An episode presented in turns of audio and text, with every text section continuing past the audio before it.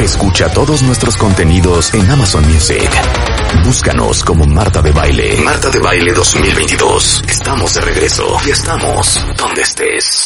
Estamos de regreso en W Radio Cuentavientes. Son las 11.07 de la mañana y les quiero contar una historia que es muy común. Eh, una conocida mía tenía un nieto y el nieto de tres años todo el día brincaba en la cama, se aventaba contra las paredes, eh, salían a pasear y él salía corriendo a punto de que lo atropellaran en la calle, molestaba a su hermanita todo el día. Entonces, la retroalimentación que tenía este niño constantemente es regaños, nalgadas, eh, correcciones, eres un infierno, eres un problema, qué espanto. Y nadie se había dado cuenta lo que este niño tenía. Entonces, eh, conseguí que lo viera un neurólogo pediatra, que ahorita Toño les va a confirmar que hay muy pocos en México, y lo diagnosticaron con algo muy simple que era déficit de atención con una gran hiperactividad e impulsividad. Y bueno, y el niño está mucho mejor. Ese es un caso. Pero hay muchos otros. De autismo, de Asperger, de niños que nadie los ha diagnosticado, que en su familia los ven como un eterno problema, que toda la retroalimentación que tienen del exterior es que son un horror y es porque nadie les ha dicho qué es lo que tiene. Entonces, invité a Gerardo Gaya, que es fundador y presidente ejecutivo de Iluminemos de Azul, eh, y es representante de Gemini Systems, emprendedor social, es un gran speaker, es un gran conferencista, pero lo más importante de todo es que es papá. Y quiero que Gerardo les comparta la historia, porque yo quisiera que no hubiera niños allá afuera que no hayan sido correctamente diagnosticados y que viven con un feedback de la sociedad espantoso, Gerardo. Totalmente, Marta. Muchísimas gracias por la invitación. Encantado de estar aquí con ustedes eh, y contigo. Y mira, eh, te, te, puedo contestar y te puedo platicar en dos frentes, ¿no? Uno, pues teniendo un contexto y una percepción o una eh, perspectiva de nuestra propia comunidad y de haber platicado del tema pues, con más de probablemente cinco mil padres, ¿no? Como yo y mamás. Eh, y por otro lado, desde el plano eh, como, como, como papá, ¿no? Que creo que es la más importante. Yo al a los dos años, año cuatro meses, empezamos a sospechar que algo no venía bien, ¿no? En temas de diferentes comportamientos. Y te pongo un ejemplo. Álvaro, mi hijo, eh, le gustaba jugar con los cochecitos, pero estar jugando con la rueda en vez de con el cochecito. O sea, el juego no era funcional, ¿no? Eh, otra señal de alerta que tuvimos fue que le fascinaba la música, le encantaba, pero eh, podía agarrar las bocinas del iPod, estarlas oyendo y estarse meciendo. Y oye, 15 minutos está increíble, qué divertido, le fascina la música, pero tres horas algo no iba bien y algo no estaba normal, ¿no? Y afortunadamente nuestras sospechas eh, nos llevaron a buscar respuestas y empezar un tema de intervención terapéutica en neurodesarrollo, oromotor, orofacial. Tenía muchas estereotipas, ¿no? Que son estos movimientos atípicos de las manos, como el aleteo o el estarse eh, sobando las manos que reflejan ansiedad. Y, empezamos muy temprano y después como a los dos años, nueve meses, tres años nos confirmaron el diagnóstico, ¿no? Pero obviamente como papá cuando... ¿Qué era cuál, Gerardo? ¿Qué era cuál? Eh, trastorno generalizado del desarrollo que después pasó a una condición del espectro autista o trastorno del espectro autista o autismo, como cada quien quiera llamarle, que yo digo que la clasificación diagnóstica al final del día te da un pronóstico y un rumbo. Digo, perdón, te da un rumbo mucho más allá que un pronóstico, ¿no? Y muchas veces creemos que el pronóstico eh, o que el propio diagnóstico te da un pronóstico y entonces donde todo tú como papá pierdes el juego, ¿no? Y pierdes el juego porque obviamente entras y puedes entrar en una depresión, ¿no? Y algo que hemos identificado mucho y, de, y digo con tanto contacto con los papás es eh, en diferentes encuestas y sondeos que hemos hecho, ¿no? Y sin tener clínicamente o científicamente demostrar los datos, ojalá los tuviera, pero el, la edad promedio en donde un papá empieza a sospechar que algo no va bien es año ocho meses, año nueve meses. Sin embargo, el propio estigma, el propio, em, eh, ahora sí que la propia familia, o, la negación, oye, la negación. No, y de decir, a ver, si tú sospechas que algo no va bien, yo te pongo el caso de Álvaro. Tú, yo llego a una reunión con Álvaro, le doy unas bocinas para que literal podamos estar, se está meciendo durante tres horas, ¿no? Y todo el mundo estamos sospechando que algo no va bien. Pero cuando el elefante en el cuarto alguien lo toca y dices, oye, ¿cómo está Álvaro? Dices, no, bien, estoy preocupadón porque algo me preocupa. No, hombre, no te preocupes, todo está perfecto, ¿no? Y cuando tú vas al pediatra, que desafortunadamente no todos los pediatras o un gran alto porcentaje de los pediatras no tienen un conocimiento de neurodesarrollo, te miden al bebé, te vacunan al bebé, te pesan al bebé y todo va perfecto, ¿no? Y cuando externas tu preocupación te dicen, no te preocupes, entonces te validan lo que te está diciendo tu amigo, lo que te está diciendo tu familia, ¿no? A, los, a los tres años, cuando está fuera de sí, cuando no tiene una conducta, vamos a llamarle típica o normal, cuando ya causa una fractura en el núcleo familiar por el comportamiento, entonces ya es cuando realmente actúas en desesperación, ¿no? Y es donde muchas veces eh, yo lo comento y lo digo mucho con los papás y el mejor consejo que les puedo dar si es que estoy para dar consejos, pero es ante la sospecha de cualquier cosa actúa. No le tengas miedo al diagnóstico. El diagnóstico no va a ser un pronóstico, no va a definir a tu hijo, y tienes que hacer algo al respecto, porque más allá de si se llama trastorno general del desarrollo, déficit de atención o como le queramos llamar, lo más importante es qué estás haciendo tú como familia al respecto para, para, pues, para sacar lo mejor de tu hijo y de ti mismo y dentro de tu propio núcleo familiar. La inclusión al final del día comienza en la familia. Claro, claro. Y, creo que a lo mejor en el caso, por ejemplo, del autismo, eh, puede ser un poco más, más menos confuso. Pero, por ejemplo, en el caso de Asperger, o si no saben que existe algo que se llama trastorno oposicionista desafiante, o que no existe la hiperactividad, o que no existe la impulsividad, es súper fácil que se te vaya y que creas que es un tema de falta de estructura, un tema de falta de límites, un tema de falta de orden, etcétera, etcétera y se te vaya el diagnóstico. Ahorita vamos a ir sobre el tema de la pandemia y los niños con Asperger y autismo específicamente, pero sí quería que contaras tu historia porque me parece súper interesante de cómo hay padres que los hijos tienen 5, 7, 8, 10 años y que no se han dado cuenta todavía. Fíjate que yo he llegado a la conclusión de que el diagnóstico es tan solo aquello con lo que tú puedes vivir en paz como padre para hacer lo que tienes que hacer.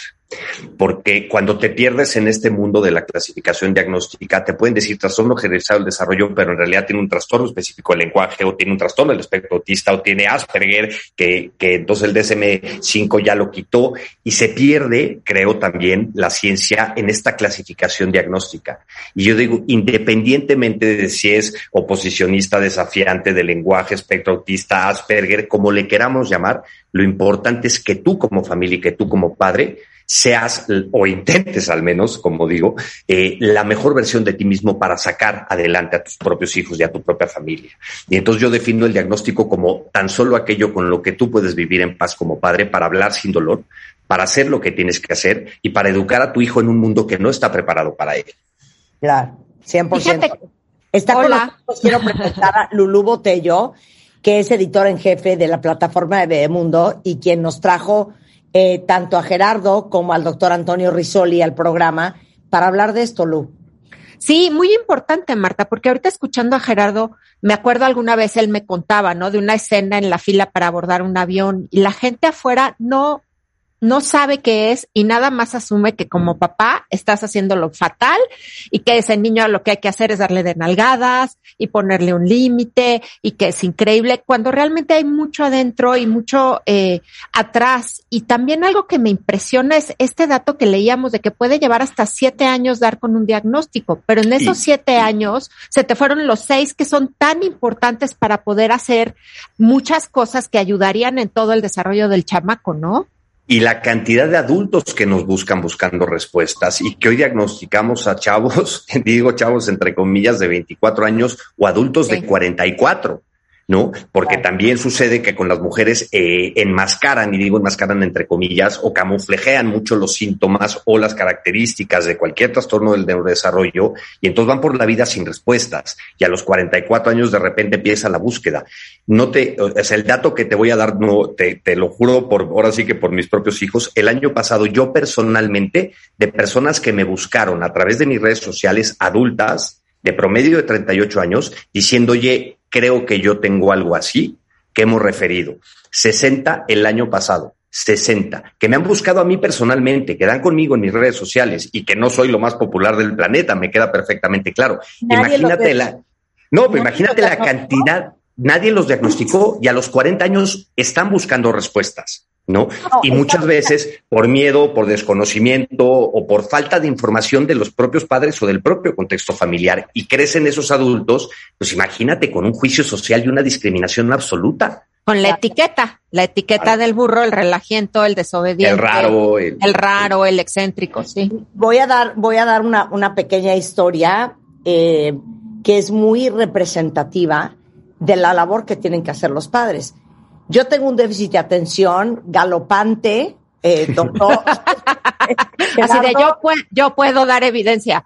Grave, o sea, grave. Obviamente, en los setentas, pues el déficit de atención no era algo que tenía nombre, no era algo popular, no era algo común. Y cuando yo llegué a vivir a México, mis papás, pues les dijeron que ese, esa escuela de monjas era un buen colegio. Entonces, corte A, yo vengo de un sistema educativo súper activo a sentarme en un pupitre a ver un pizarrón. Obviamente, como les he contado cuentavientes, me quitaba los zapatos en clase, no ponía atención, jugaba en el camión, me echaba a la alberca nadar cuando no teníamos permiso. O sea, era un desastre. Y un día la madre superiora manda a llamar a mi papá y le dice, señor de baile, tenemos un problema con su hija Marta. Porque hace A, B, C, D, E, F, G, H, I. Y mi papá se volteó y le dijo, Madre Superiora, no tenemos ningún problema. La Marta se va de este colegio hoy. Y se me pone la piel chinita y me lo acaba de volver a contar hace poco mi papá. Y mi papá me dijo, yo no quería que tú crecieras creyendo que eres un problema porque eras diferente o porque eras superactiva o porque no ponías atención o porque no te interesaba la clase y por eso te saqué de ese colegio y acabé en otro colegio que es el Colegio Medici, que era un colegio Montessori. Pero al final, eso, ese es el corazón de esta conversación, que como padres es nuestra responsabilidad ayudar a, nuestros hijos a ser la mejor versión y tener todo el potencial que ellos puedan tener y protegerlos de crecer creyendo que son un problema y que son una pesadilla. Hay una frase que me fascina, que estaba buscando ahorita en mi teléfono, que acabo de ver, que dice que cuando una flor eh, o cuando una planta no florea, modificas el entorno y el ambiente para que crezca no modificas la flor. Y muchas veces en este concepto de inclusión, que a veces es muy difícil de explicar porque si no has vivido una situación de discriminación o de juicio social tan fuerte, difícilmente vas a entender lo que se requiere para ser una persona empática o inclusiva. Eh, pero en este tipo de casos, o sea, no tienen por qué modificarte a ti tu comportamiento, ¿no? Y nos tenemos que encontrar en medio. Y yo digo, y hemos visto casos, ¿no? De que de repente algún chavo con autismo lo sacaron de un museo y se arma un escándalo y demás. Que digo, a ver, nos tenemos que encontrar en medio en todo. ¿no? En el tema de no vamos a modificar ciertas conductas y ciertos comportamientos o ciertas características de cualquier tema de neurodesarrollo, pero sí podemos modificar o adaptar el ambiente lo necesario para que esa persona florezca en ese entorno o en ese ambiente, ¿no? Y es donde digo, nos tenemos que encontrar en medio, o sea, y como tu caso, créeme que hemos vivido, oído y escuchado, tanto Toño como yo, eh, cientos de miles. O sea, de, y, de que tratamos de modificar el comportamiento en vez de adaptar ciertas características del entorno para facilitar y que, que la persona desarrolle todo su potencial, ¿no?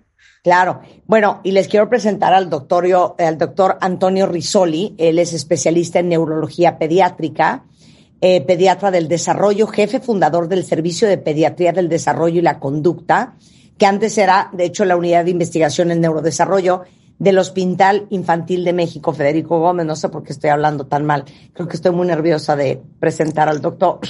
Oye, Antonio, eh, hay pocos neurólogos pediatras en México, ¿no? Sí, hay, hay muy pocos neurólogos pediatras y todavía menos pediatras del desarrollo. De hecho, a mí me tocó iniciar esta especialidad que es la que ve en Estados Unidos. Y, y, lo primero que diría es, la diferencia principal entre un neurólogo pediatra y un pediatra del desarrollo es que los neurólogos pediatras vemos cerebros, pero un niño en desarrollo es mucho más, incluye una familia, incluye el tener contacto con la escuela, incluye muchos más aspectos, porque justamente, eh, como tú bien comentabas, Marta, el punto es que a ti querían que no te sintieras diferente. Nadie tendría por qué sentirse diferente porque todos somos diferentes. Y entonces, si todos somos diferentes y cada uno tiene ciertas peculiaridades o ciertas particularidades, el objetivo es ayudar a ver qué hacer para que mañana sea mejor que hoy. Y ese es algo importante y esa es la clave. ¿Por qué? Porque voy a poner un ejemplo. Los, el diagnóstico al final del día no es más que a través del conocimiento llegar a decir una categoría. ¿Para qué sirve hacer esta categoría? Para ver y qué voy a hacer. En ningún momento es qué no va a hacer, ni tampoco si va a ser feliz, si va a tener éxito, si va a lograr alcanzar los fines. El objetivo es de identificar oportunamente las áreas de oportunidad. Y muchas se pueden tratar en etapas tempranas y así prevenir aspectos futuros. Voy a poner un ejemplo muy puntual. Me encanta. Un niño, tú le dices, ¿cómo se dice? Eh, gracias. Ese niño está aprendiendo a que a partir de cómo se dice contesta gracias, pero no está entendiendo que el gracias tiene una connotación social de me diste algo, me gustó y quiero devolverte con una palabra, un gesto.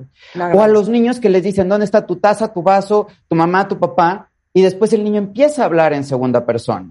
Y todo lo dice, ¿dónde está tu vaso cuando quieres su vaso? Hay pequeñas cosas y pequeños aspectos que podemos hacer.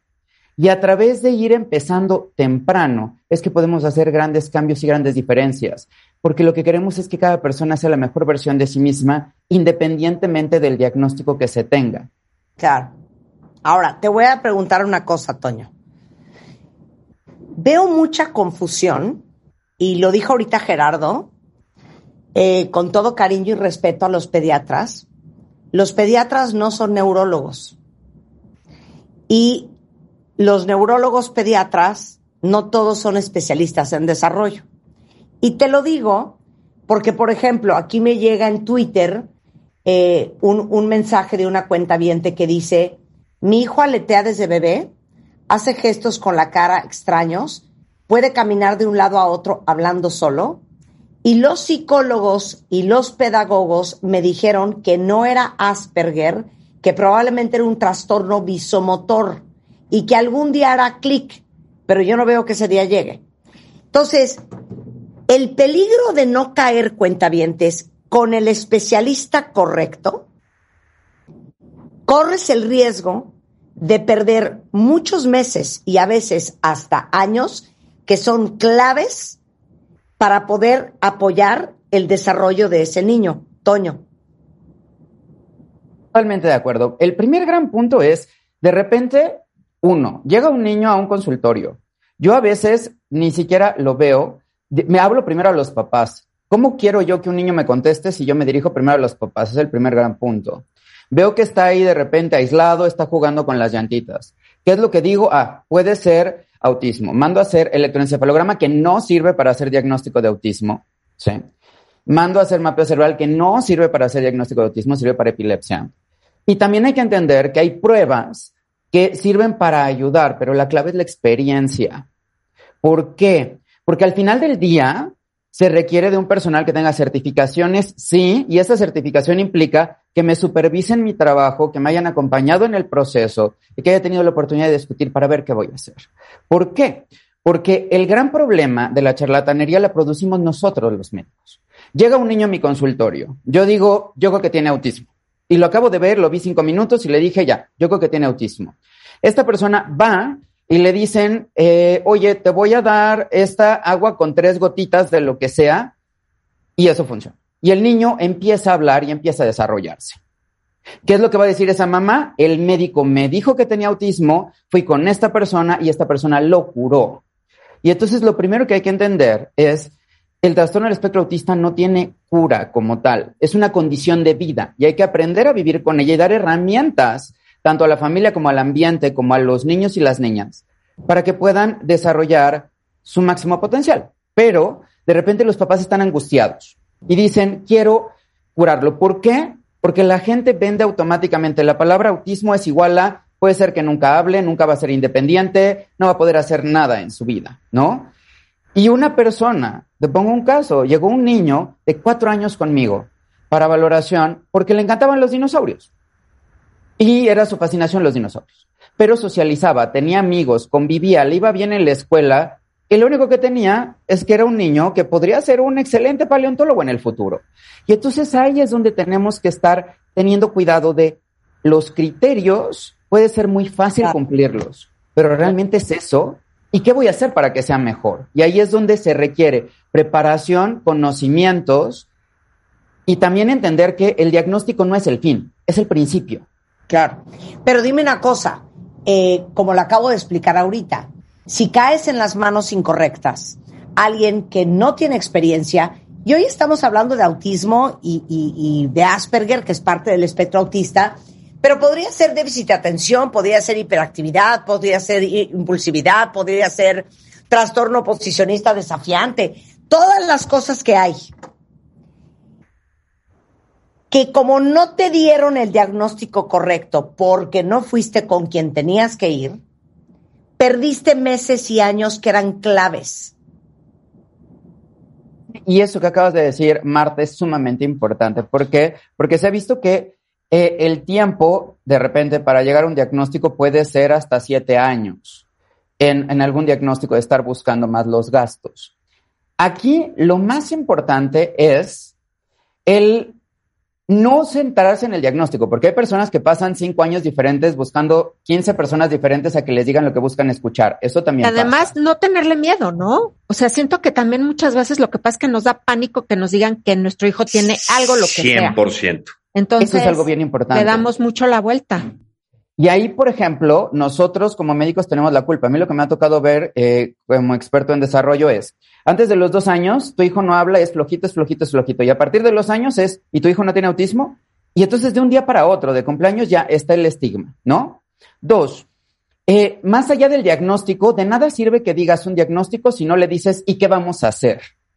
Y ahí viene el reto, ¿cómo buscar intervenciones? Y esas intervenciones de hecho, uno de los modelos actuales está basado en empoderar a los papás para que actúen como maestros de comunicación de sus hijos. Puedes llevarlo a mil terapias, pero tú estás las 24 horas del día con tu hijo.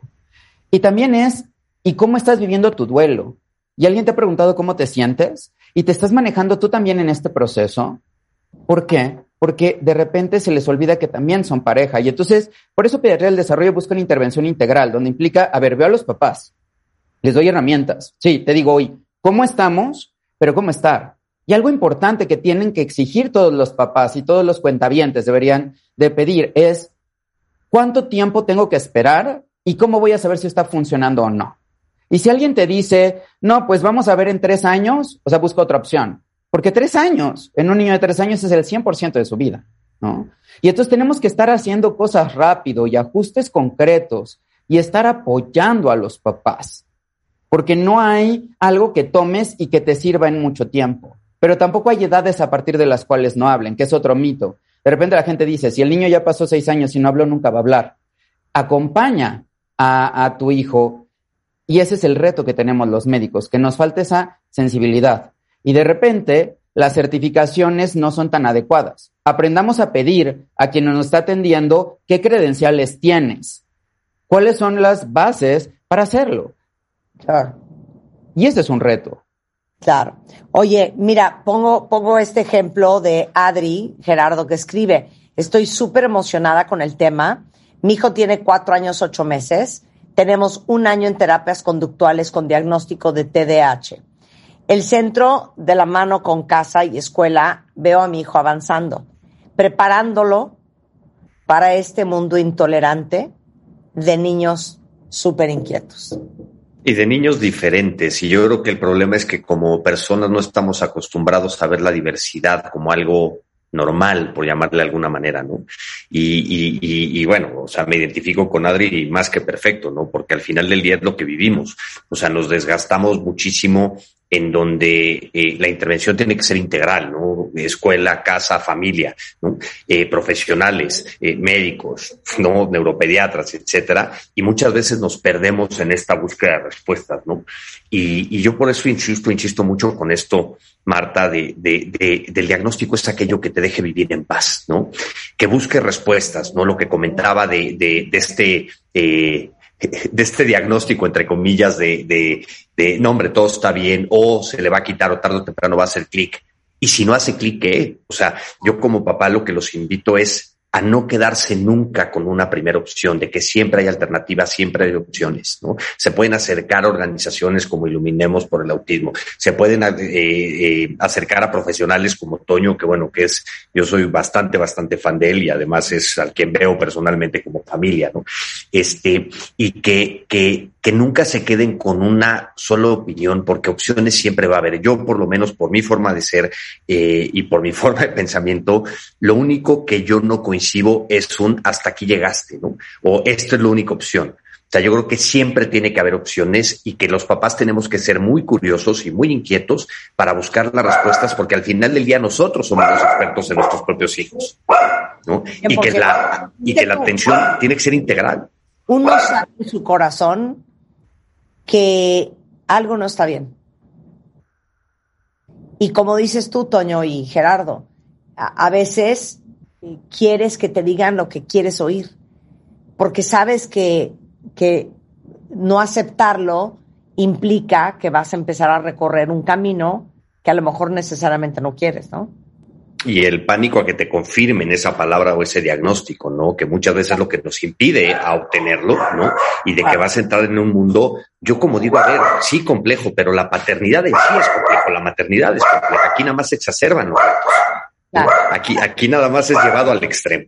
Siento que este perro también tiene que ir a terapia, por ejemplo. Totalmente de acuerdo. Vamos a hacer una pausa rapidísimo. Fue muy dura la pandemia para los niños con autismo y Asperger, Lu. Sí, esta falta de, de, de, trato social, esta falta de interacción, todas fue como un retroceso, como que lo que estamos viendo y lo que publica mucha literatura médica es que se aumentaron los déficits y pues después del comercial lo vamos a platicar. Regresando del corte, no se vayan, cuentarientes. Síguenos en Instagram Marta de Baile. No te pierdas lo mejor de Marta de Baile, dentro y fuera de la cabina. Marta de Baile 2022. Estamos de regreso. Y estamos donde estés. Estamos de regreso en W Radio en una conversación súper interesante con Gerardo Gaya, que es padre de un niño con autismo y fundador y presidente, gracias a eso, a Iluminemos de Azul. Eh, pueden verlo en Twitter, es Iluminemos Azul, igualmente en Instagram, por si alguien necesita ayuda, es un buen primer contacto. Y con el doctor Antonio Risoli, que aparte de que es uno de los pocos neurólogos pediatras que existen en México, es pediatra del desarrollo y jefe fundador del Servicio de Pediatría del Desarrollo y la Conducta del Hospital Infantil de México. Entonces, eh, estamos hablando de Asperger y autismo y les prometo que voy a hacer otro programa con Toño sobre déficit de atención y déficit de atención con hiperactividad, porque eso es algo también muy subdiagnosticado. Pero estamos hablando ya en esta fase final de que, claro, si algo necesitan estos niños es estructura, es contacto social y el impacto que esto tuvo, y platícanos cómo lo viste con tu hijo Gerardo, la pandemia. Era, de entrada, el, nos tiraron todo el rompecabezas que teníamos armado en la mesa y que según nosotros teníamos descifrado todo porque funcionaba muy bien, ¿no? Eh, de entrada, el cambio de estructura, eh, el dejar de ir a la escuela, el, nos agarró a nosotros de fin de semana en una casa de, en Cuernavaca, que íbamos un fin de semana y nos sacamos quedando tres meses, ¿no? Con este pánico generalizado que tuvimos todos. Y el cambio de estructura fue terrible, o sea, terrible, terrible, terrible, en donde, como digo, a ver, se exacerban muchos retos al tener eh, a un hijo con autismo. La paternidad es un reto siempre, pero se exacerban. Y primero vino el, el, adaptarte a una nueva eh, estructura de vida, ¿no? Con un desconocimiento total y una incertidumbre total, ¿no? Después, intentar el tema de eh, las clases en línea. ¿Qué solución? Pues se conectan en línea para estudiar. Álvaro, mi hijo, no tiene las habilidades, ni siquiera tiene las aptitudes para estar sentado en una computadora tomando clases. Y va, oye, digo, tiene, las, oye, yo tampoco las tengo. O sea, ima, ima, imagínate eso, ¿eh? y te voy a contar una anécdota muy breve, pero de repente en una conversación que tuve, ni siquiera con Álvaro, con mi hija mayor, tiene 14 años, hoy, eh, de repente me dijo, oye, se tiene que conectar a las 7 de la mañana. Y dije, a ver, traemos una computadora, que estamos en modo sobrevivencia toda la familia, que la mamá trabaja, que yo trabajo, perdón, no manera. Como, si, como si pierde el año. O sea, como si Claro. la repruebas, me da igual. O sea, ahorita sobrevivimos y después vemos, ¿no? Este, pero, pero vino ese grandísimo reto, ¿no? Después otro cambio de estructura, ya a, tratar de regresarnos a nuestra, esta normalidad de encierro, a nuestra casa y demás, ¿no? Y de repente uno con COVID y el otro, o sea, perdón mis palabras por lo que voy a decir, pero fue un cagadero en toda la extensión de la palabra. O sea, y, y, de repente, oye, que tienes que salir y que se tiene que poner cubrebocas y con todos los retos sensoriales que tiene, híjole, pues no hay manera, ¿no? Y entonces de repente no puedes ni salir a la calle porque no se puede poner cubrebocas, porque no puedes hacer y no puedes hacer. Fue una cosa verdaderamente, eh, te puedo decir, a ver, como familia, bueno, o sea, no, no nos rompió de milagro, francamente, ¿no? O sea, porque sí costó mucho trabajo y sobre todo esos retos. Y en un live que tuve con Abraham, eh, un adulto diagnosticado, este, español que vive en México, que tiene una, una organización que se llama Autismo, que además es un tipazo para que lo sigan también, me dijo una cosa que a mí me marcó. Hacia los 15 días de la pandemia, ¿cómo reaccionamos para nuestra comunidad? Necesitamos herramientas, todos los papás, empezando por mí, y empezamos a tener muchas conversaciones con muchos especialistas y con muchos activistas y con mucho el tema para tener herramientas. Y la historia corta me dijo una cosa que a mí me marcó por completo. Me dijo, mira, Gerardo, todo lo que ustedes están viviendo, ¿no? De ansiedad, de encierro, de incertidumbre, toda esa circunstancia de pánico es algo que yo he tenido que vivir con ello toda mi vida como una persona con Asperger. Wow. Me, obviamente me cagué. Sí, claro. Sí. Y aquí yo quisiera añadir tres cosas. Primero, el, lo importante es que las personas sean, eh, tengan un bienestar. Un autor que es genial es Seligman, que él dice que el bienestar o el wellness incluye tres cosas. El factor fijo. Puede ser que yo tenga problemas para acercarme a las personas, para mirar a los ojos o para, o digo las cosas muy directas y sin filtro. Pero ahí también viene el punto del ambiente, que tanto el ambiente está siendo adecuado para que yo me pueda adaptar al ambiente y que tanto el ambiente se adapta a mí. Y el tercero es la decisión. Y muchas veces no dejamos a los niños decidir. Ahorita estamos viendo serios problemas. Un ejemplo puntual. Yo ahora, si quiero ver a Marta, estoy viendo eh, un punto verde. Eh, uh -huh. Si quiero que me vean, se ve. Y entonces hay problemas de contacto visual. Vamos a tener niños que en un año van a tener problemas de contacto visual. ¿Eso puede ser un dato de trastorno del espectro autista? Sí, pero también puede ser un dato de estar viviendo en una virtualidad donde o hablas a un punto o hablas a otro. Dos, la parte de integración sensorial empieza desde recién nacido. Pero si a un niño no le estamos exponiendo a nada más que a la misma ropita que tiene, nadie le habla, no tiene contacto con otras personas, no hay contacto físico y todas las precauciones del COVID va a hacer que después sienta raras emociones o el contacto físico. También tiene que ver el lenguaje. Vygotsky dice, hay tres fases del lenguaje. El primero es social. Escucho y lo que escucho lo aprendo. Después lo hago propio, que es la fase egocéntrica y empiezo a decir, por ejemplo, Titi. No sé si conocen a alguien que dijo alguna vez Titi y ya así ya se le quedó de sobrenombre Titi a esa persona. Esa persona expresó algo, el adulto se lo valida y ya lo aprendió y después lo tiene que desaprender. Y ya después es ver la parte social. Pero ¿qué pasa ahora con niños que, uno, no están teniendo contacto con personas. Dos, tienen ansiedad de separación, tienen miedo de separarse con otras personas. Tres, hay que entender que la edad del desarrollo del niño, si un niño de año y medio está tirando cosas, el problema es de que tú se las levantes. Él está aprendiendo a que él las tira. Pero si tú se las recoges, en vez de decirle, ven, vamos a recogerlas, no está aprendiendo. Y cada vez más vemos en la consulta papás preocupados de, oye, mi hijo tiene autismo porque no habla, porque no tiene contacto visual, porque no interactúa y porque tiene intereses fijos y solamente le llaman la atención los coches o solamente le gusta una película de coches. Ahí el reto es dejar de ver el cumplir criterios para ver qué necesita esa persona con esa familia para que el niño mañana esté mejor que hoy. Porque yo lo que siempre les digo a los papás es, Uno, tienes que tener claros los objetivos. ¿Cómo estamos hoy y cómo vamos a estar en un mes? Tiene que haber un cambio, porque un mes es una gran, gran cantidad de vida. A mí me ha tocado certificarme en tres modelos diferentes de intervención de autismo. Uno que es floor time, que es seguir la guía del niño. Otro que es SDM, que es hacer planes estructurados. Y otro que es impact, que está enfocado en papás. ¿Para qué? Para poder decirle a los papás, mira, hay opciones. Pero la clave es que da igual si tu hijo cumple con criterios de autismo hoy o no. Es cómo vamos a hacer para que mañana sea mejor que hoy. Que tu hijo se comunique, que tu hijo hable, que tu hijo se exprese, que tu hijo sea independiente y que tu hijo sea feliz en la medida en la que quiera ser feliz. Porque de repente nos centramos en ¿y por qué pasó? Y hay que quitarle la culpa a los papás.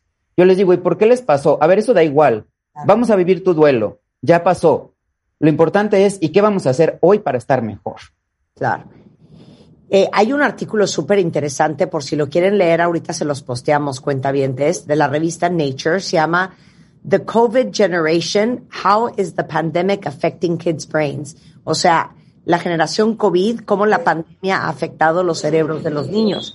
Y dicen que los niños que han nacido después de la pandemia tienen un nivel de desarrollo significativamente menor comparado con los niños prepandemia en habilidades motoras gruesas, finas, en comunicación, un poco por lo que está explicando Toño ahorita el estrés durante el embarazo pudiera afectar negativamente el desarrollo cerebral en algunos niños.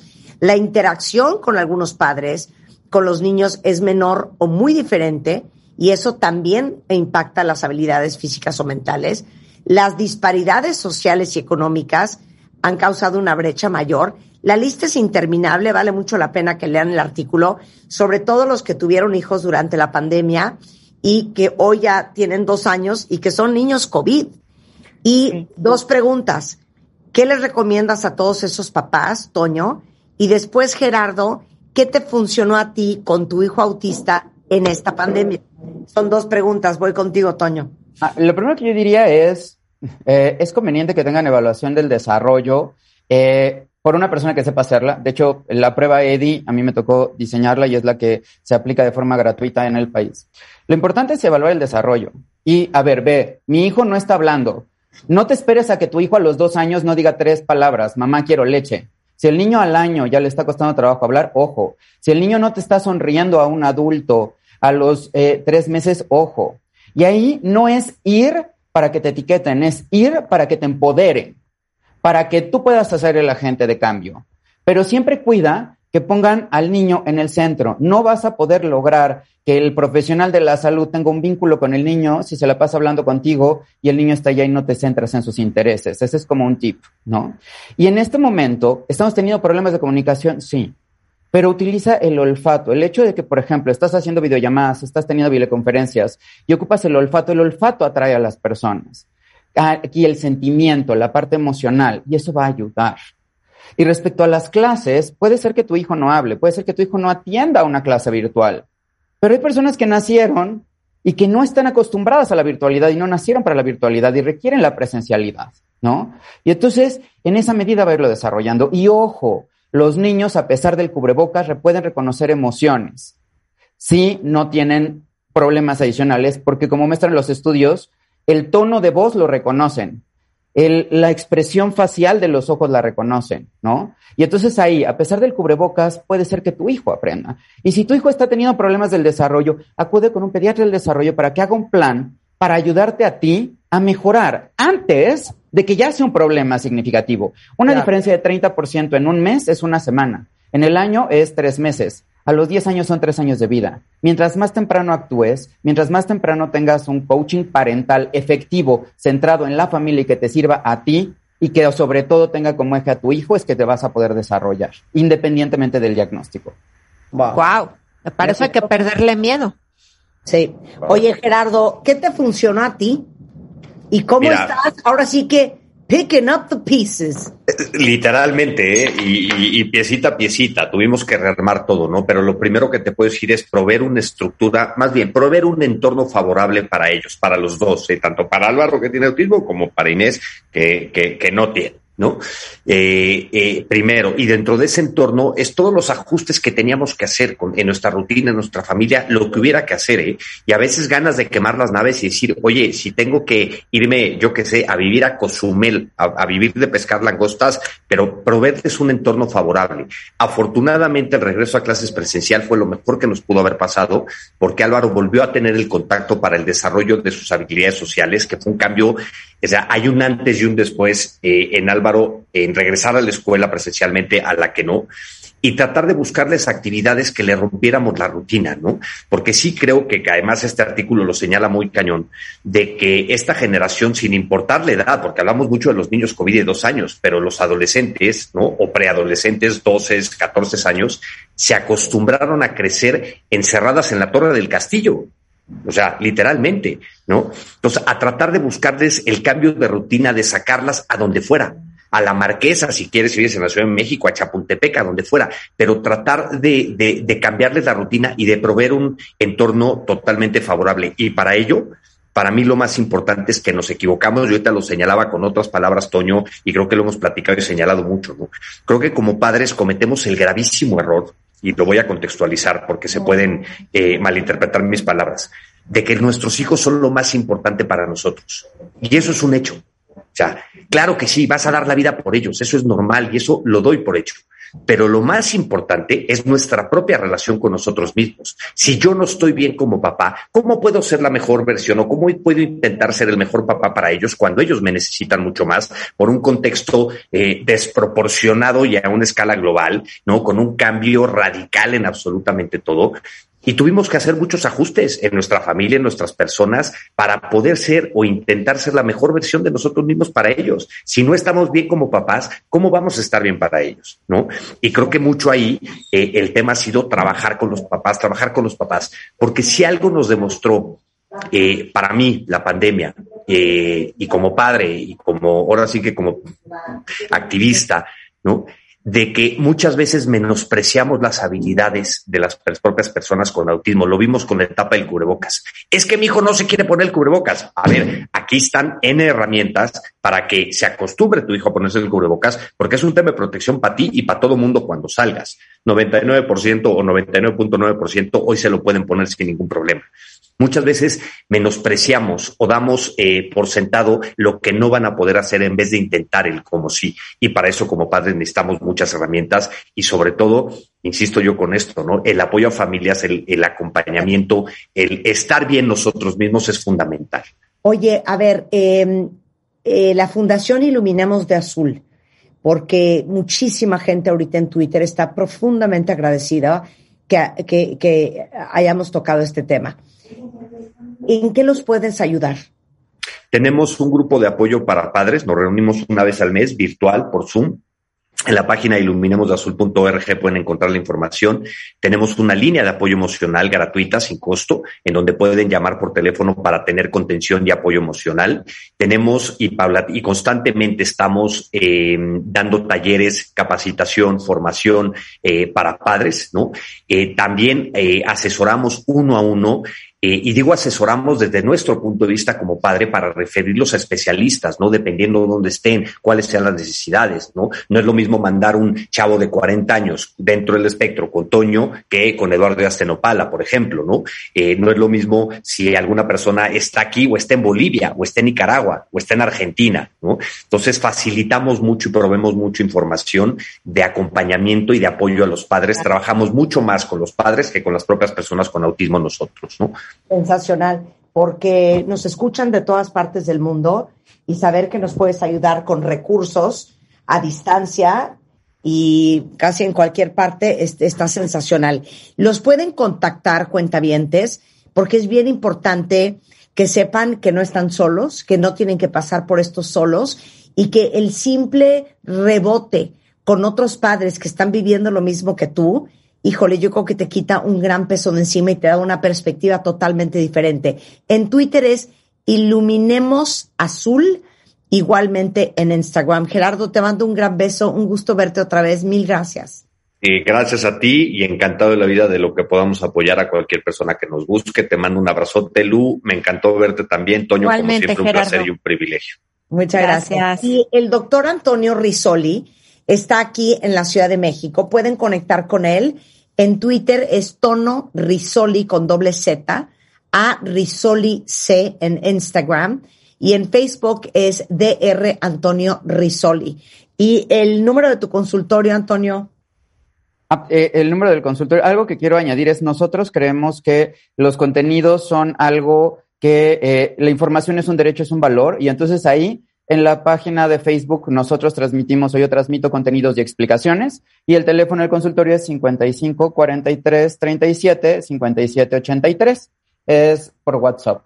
Pero en la página pueden nadie- videos como nadie, oye. Toño, como nadie pudo apuntar ese número, no apunta el pánico, ahorita se los pongo yo en Twitter, pero lo puedes repetir otra vez. Acuérdate que tenemos déficit de atención. Claro que sí. Es 55 43 37 57 83. Ok, tampoco lo pude agarrar. Está muy complicado. Ahorita se los pongo en Twitter, igualmente búsquenlo en Facebook. Eh, Toño, queda en el tintero. Les prometo, cuentavientes, que vamos a hacer un programa solamente hablando de déficit de atención y déficit de atención con hiperactividad. ¿Va? Será un honor. Y si Muchas quieren profundizar, perdón, Mar, si quieren profundizar, en la noche a las 7 tenemos consultorio Bebemundo con este tema.